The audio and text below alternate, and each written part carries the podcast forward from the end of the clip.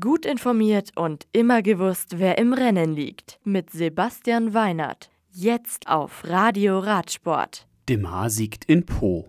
Deutschland vierte bei der EM. Tour de Wallonie startet Samstag.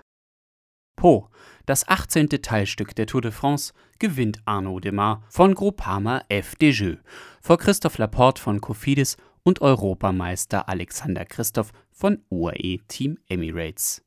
John Degenkolb von Trek Segafredo wird bester Deutscher auf Rang 7.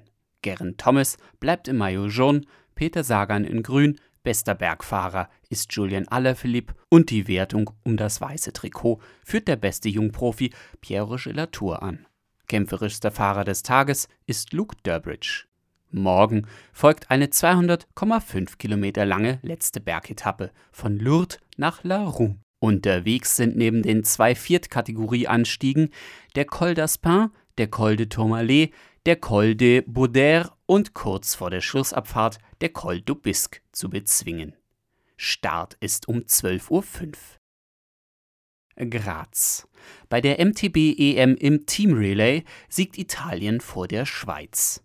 Die Italiener benötigen eine Stunde 23 Minuten und 18 Sekunden, um 15 Sekunden vor den Eidgenossen ins Ziel zu kommen.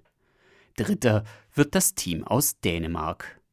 Deutschland verpasst mit den Sportlern Luca Schwarzbauer, Leon Kaiser, Ronja Eibel, Franziska Koch und Maximilian Brandl eine Medaille um 33 Sekunden auf Rang 4. La Louvière mit der Tour de Wallonie findet vom 28. Juli bis zum 1. August in Belgien ein weiteres hochkarätiges Etappenrennen statt. Die fünf Etappen sind zwischen 160 und 193 Kilometern lang.